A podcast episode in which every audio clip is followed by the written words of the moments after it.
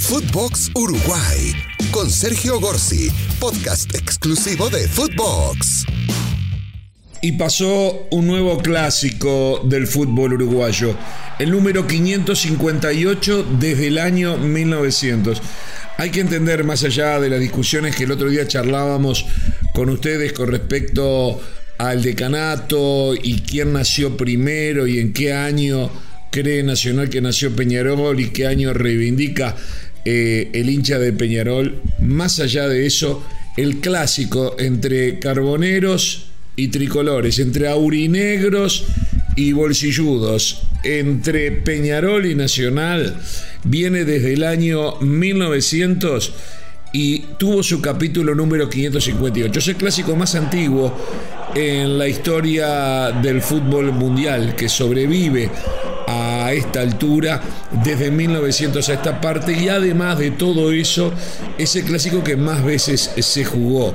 Por cierto, fuese poco, también tiene una cantidad en América de clásicos por copas internacionales que es récord absoluto. Por lo tanto, eh, algo que nos enorgullece a los uruguayos más allá de las rencillas internas, que tiene que ver también con lo que nos pasa a nivel de selecciones, donde el clásico con la República Argentina, el clásico contra Argentina, también es el clásico más jugado fuera de las Islas Británicas. Y cuando decimos fuera de las Islas Británicas, el clásico más antiguo y el más jugado, el único que podría ser más antiguo es Inglaterra y Escocia, que si vamos técnicamente, eh, ambos pertenecen al Reino Unido y no son países independientes. Por lo tanto, eh, los uruguayos podemos decir que tricolores y aurinegros tienen el clásico más antiguo del mundo y que a su vez Uruguay, con nuestros vecinos argentinos, tienen el clásico de selecciones.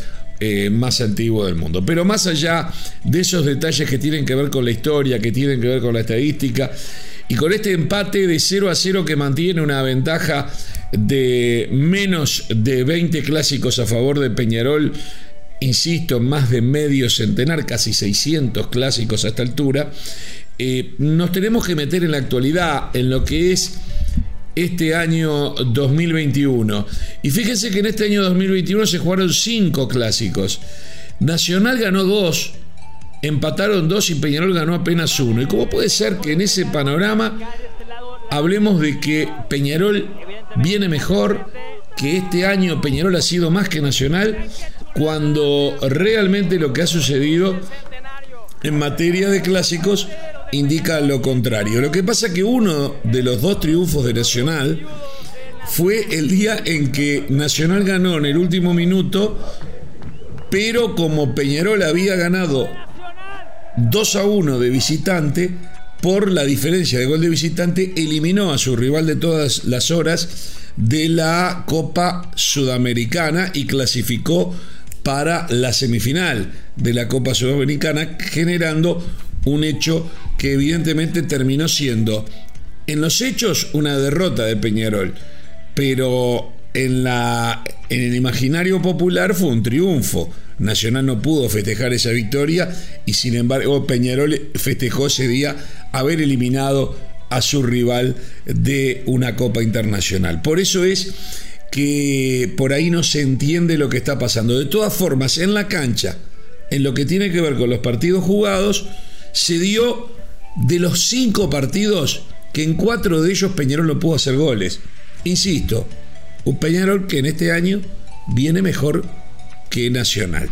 El tema es que ese favoritismo nosotros estábamos convencidos que no era tan grande como el que se manifestaba a través de los hinchas de ambos equipos.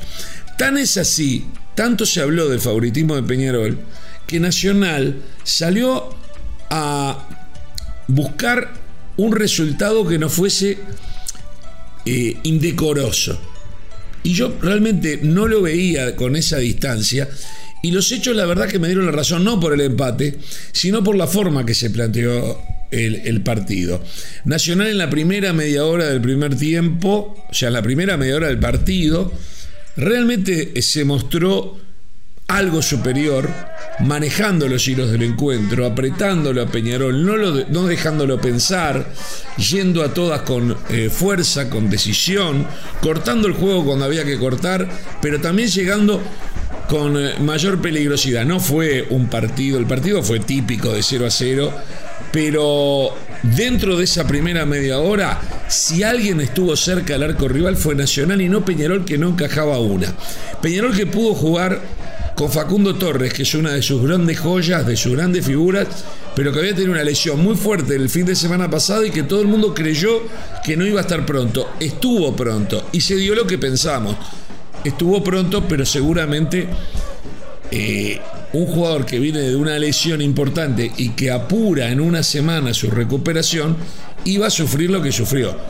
Permanentes faltas por parte de jugadores nacionales que se iban rotando para hacerle sentir el rigor del partido. Desde el minuto 2 del encuentro, donde se eh, fue víctima de la primera falta importante, hasta el minuto 70, donde ya debió salir absolutamente agotado y sentido de lo que había sido esa lesión que lo había complicado a lo largo de la semana. De todas formas, Facundo Torres jugó un partido aceptable, incluso tuvo la jugada de gol más peligrosa a favor de Peñarol, que fue una gran jugada que hizo de afuera del área que culminó con un remate que pegó en el palo y se fue eh, fuera del límite de, la cancha. Pero lo cierto es que el partido fue 0 a 0. Después de esa media hora en donde Nacional mostró cierta eh, superioridad, el partido comenzó a cambiar. Peñarol comenzó a tomarle el ritmo, Nacional comenzó a alejarse del arco rival y podemos decir que prácticamente no remató el arco en la última hora del partido. El segundo tiempo fue un monólogo sin profundidad. Peñarol intentaba, Peñarol quería, tampoco llegaba con claridad, salvo esa jugada que les mencioné, pero Nacional directamente no generaba el más mínimo peligro sobre el arco de Peñarol. Directamente casi que no tiró al arco a lo largo de la segunda mitad. Sí se limitó a hacer algo que yo vengo sosteniendo que debe hacer un equipo cuando es consciente que es algo menos y que un empate le puede salvar eh, el partido. Y es cortar al rival. No es necesario con Faust agresivo, no es necesario con falta que lesionen a los rivales. Pero lo cortó, lo cortó permanentemente. Canovio, Facundo Torres, Álvarez Martínez, cada vez que intentaban algo, eran eh, víctimas de una falta y de cortar el partido. Faltas que eran lejos del área, no implicaban tiros libres peligrosos.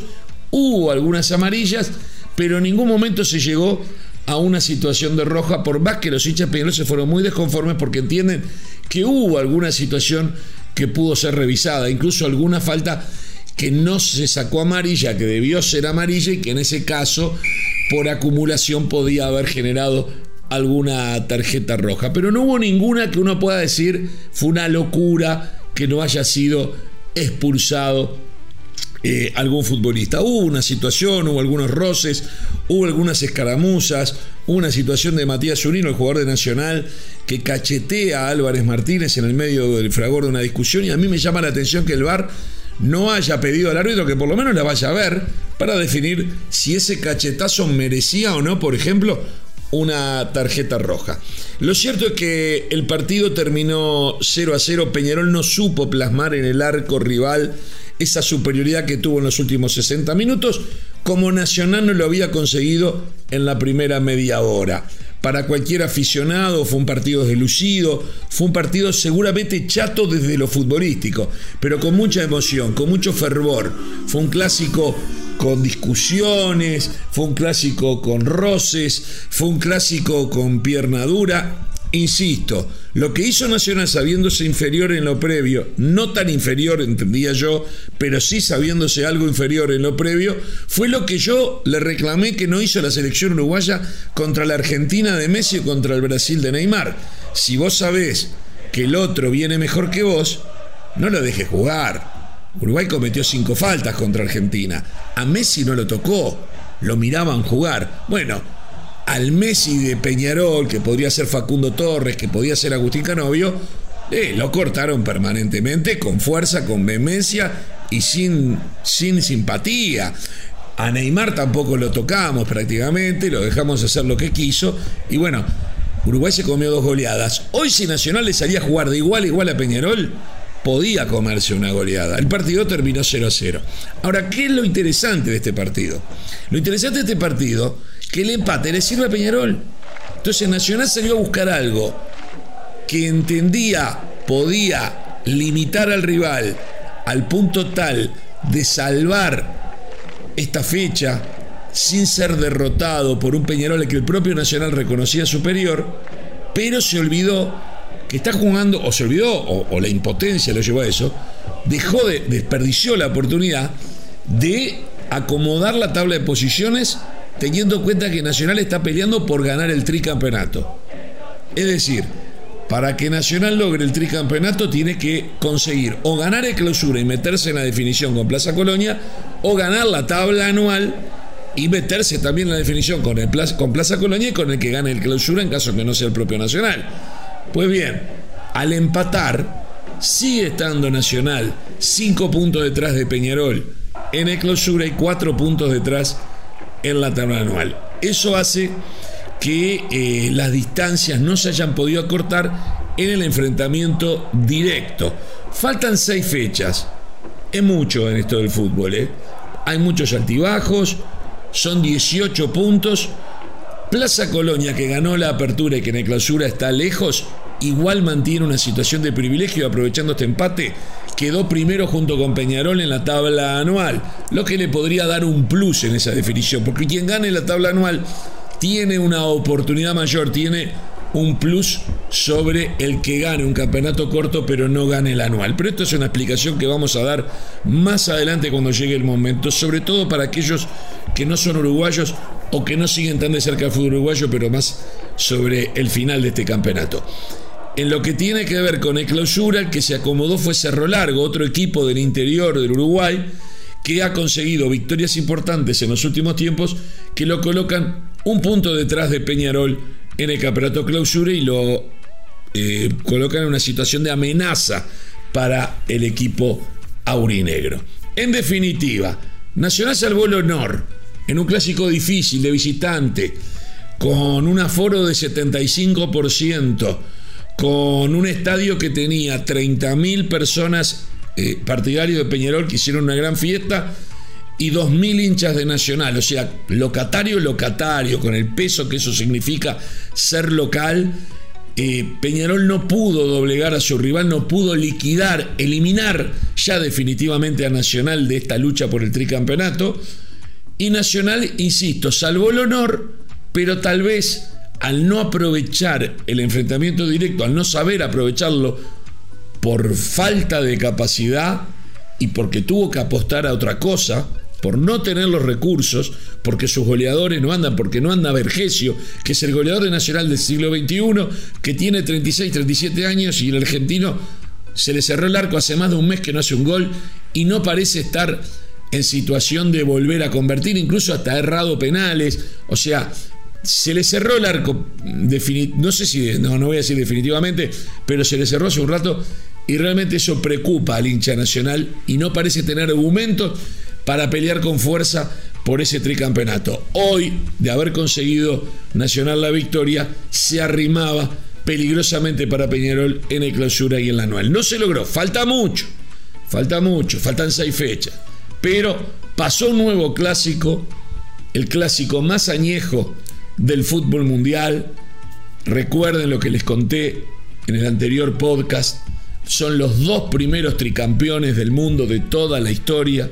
Son dos de los únicos tres tricampeones del mundo de todo el siglo XX, son dos instituciones acostumbradas a las grandes alturas que por temas económicos deben transferir a sus mejores jugadores cuando son muy jóvenes, no pueden contratar extranjeros de primer nivel como para pelear copas internacionales hoy en día, pero que siguen dominando el panorama en el Uruguay y que están luchando Nacional por el tri y Peñarol por romper esa posibilidad de su rival de todas las horas. Señoras y señores, terminamos nuestro podcast de hoy con esta sensación de un clásico 0 a 0 que para muchos decepcionó, que para muchos fue un mal partido, que para muchos fue un espectáculo delucido, pero que para mí tuvo todos los ingredientes de un verdadero clásico del fútbol mundial de todas las horas. Peñarol Nacional jugaron, metieron pierna, metieron garra, metieron fuerza,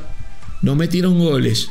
Y bueno, habrá quedado para una nueva oportunidad. Lo que seguro que quedó es el debate, la polémica, la discusión y de eso vamos a seguir hablando en los próximos días. Cerramos el micrófono celeste con estas sensaciones de este clásico del fútbol uruguayo de todos los tiempos.